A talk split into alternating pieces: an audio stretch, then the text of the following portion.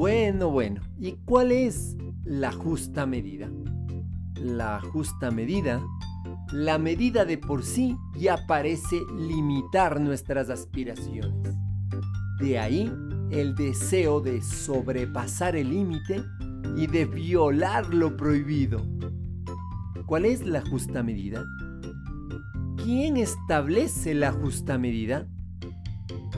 La naturaleza, la tierra, logra una justa medida que permite la sobrevivencia de nosotros, la sobrevivencia de los animales y de las plantas.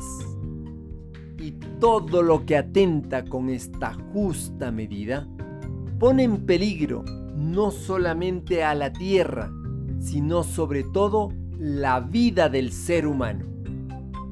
Por eso, debemos aprender a escuchar la naturaleza, así como escuchan los campesinos, los pueblos originarios, quienes están luchando por la no destrucción de la madre tierra. Ellos saben inmediatamente lo que va a pasar. La naturaleza habla con ellos y por ellos. Es posible en la gran ciudad nos descuidemos, nos olvidemos de cuidar nuestra casa común e incluso nos encontremos condenando a aquellas comunidades o personas que se atreven a cuidar la naturaleza.